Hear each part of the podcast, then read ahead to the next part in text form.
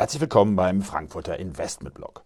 Ja, in dieser Ausgabe, da habe ich mich mit den Quartalszahlen beschäftigt. Denn die Überraschungen, die bleiben erstmal aus und die Frage stellt sich, kommt die Wende im dritten Quartal? Zwei Dinge bestimmen langfristig die Entwicklung an den Aktienmärkten ganz entscheidend mit. Die Zinspolitik und die Gewinnentwicklung der Unternehmen. Gerade die Gewinne stehen in diesen Wochen besonders im Fokus, denn die Bilanzsaison 2022 läuft auf Hochtouren.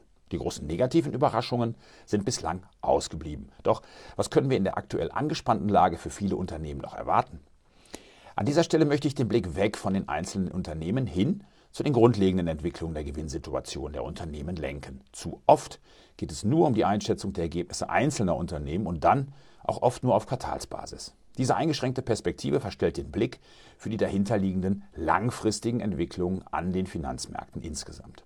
Und tatsächlich spielt der andere wichtige Faktor für die Entwicklung an den Finanzmärkten eine große Rolle. Die Zinsen haben sich in den vergangenen zwölf Monaten komplett verändert. Noch im Februar 2022 notierte beispielsweise der Leitzins in den USA nahe der Nulllinie. Danach ist es zum stärksten Zinsanstieg seit Jahrzehnten gekommen. Mittlerweile gehen viele Experten davon aus, dass bei der nächsten Zinserhöhung die Marke von 5% erreicht werden kann. Das gleiche gilt auch für die Eurozone. Auch hier hat die EZB die Leitzinsen in den vergangenen zwölf Monaten massiv angehoben. Sie sind so hoch wie zuletzt im Herbst 2008. Je nach Verschuldungsgrad der Unternehmen belasten nun diese höheren Zinsen die Unternehmen. Deshalb lohnt es sich etwas genauer zu schauen, wie denn die Gewinne der Unternehmen im abgelaufenen Geschäftsjahr ausgefallen sind. Der Blick geht zunächst in die USA. Dort ist die Berichtssaison schon deutlich weiter fortgeschritten als bei uns in Europa. Zum Stichtag 6. Februar haben rund 50 Prozent der Unternehmen aus dem SP 500 Index ihre Zahlen vorgelegt.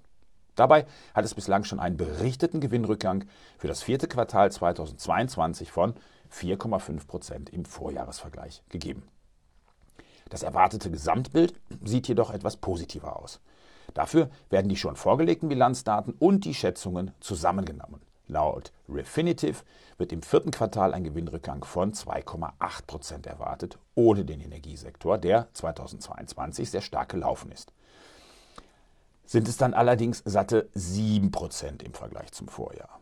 Bei der Umsatzentwicklung sieht es etwas anders aus. Hier wird im SP 500 ein Anstieg von 4,6% im vierten Quartal erwartet. Ohne den Energiesektor sind es 3,7%. Wie massiv der Rückgang der Gewinnerwartungen zuletzt noch einmal an Dynamik gewonnen hat, das sehen wir bei den Gewinnschätzungen. Denn die Gewinnschätzungen für die verschiedenen Quartale im zeitlichen Ablauf haben sich massiv verändert. Noch im Sommer war die Erwartung an die Gewinnsituation eine ganz andere. Und sowohl für das Ende 2022 als auch für die ersten beiden Quartale 2023 wurden noch deutlich steigende Gewinne von annähernd 10 Prozent von Seiten der Analysten erwartet. Doch das Bild hat sich zum Jahreswechsel massiv verändert und in den folgenden vier Wochen noch einmal zu deutlichen Rückgängen bei den Gewinnschätzungen geführt. Aktuell werden sowohl für das vierte Quartal 2022 als auch für die ersten beiden Quartale 2023 deutliche Gewinnrückgänge von den Analysten erwartet. Die Trendwende soll, wie schon erwähnt, dann im dritten Quartal 2023 erfolgen. Es kann aber auch nicht ausgeschlossen werden, dass die Analysten in den kommenden Monaten ihre Schätzungen noch einmal an die veränderte Lage anpassen müssen und die Trendwende vielleicht erst zum vierten Quartal des laufenden Jahres kommen wird. Der Stocks 600 Index in Europa läuft der Entwicklung etwas hinterher, vor allem weil noch nicht so viele Unternehmen berichtet haben. Dennoch gibt es schon aufschlussreiche Daten zur Ertragslage der Unternehmen in Europa.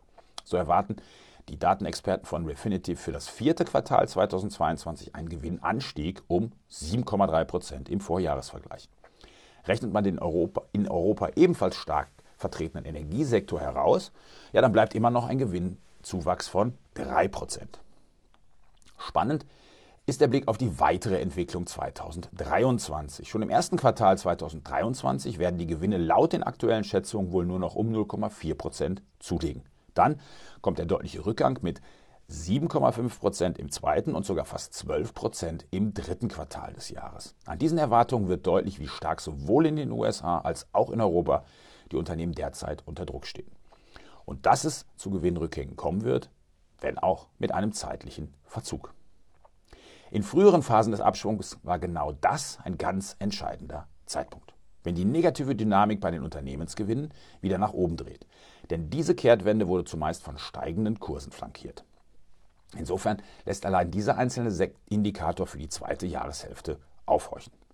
Der Blick auf die Gewinnsituation der Unternehmen verdeutlicht die großen Herausforderungen, vor denen die Anleger stehen. Gleichzeitig zeigt sich aber auch, dass es wohl keine großflächigen Gewinneinbrüche geben wird, sondern dass wir eher moderate Gewinnrückgänge sehen werden.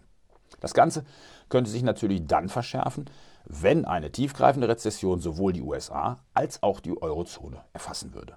Signale für eine kommende Rezession sind zwar weiterhin gegeben, sie sind allerdings in den vergangenen Wochen schwächer geworden.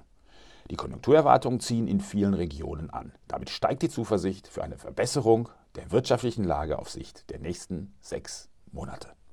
Das soll es diese Woche gewesen sein mit dem Frankfurter Investmentblog zur Gewinnsituation der Unternehmen. Weitere Infos zu unseren Mandaten und den Einschätzungen zum Markt natürlich regelmäßig auf www.shareholdervalue.de.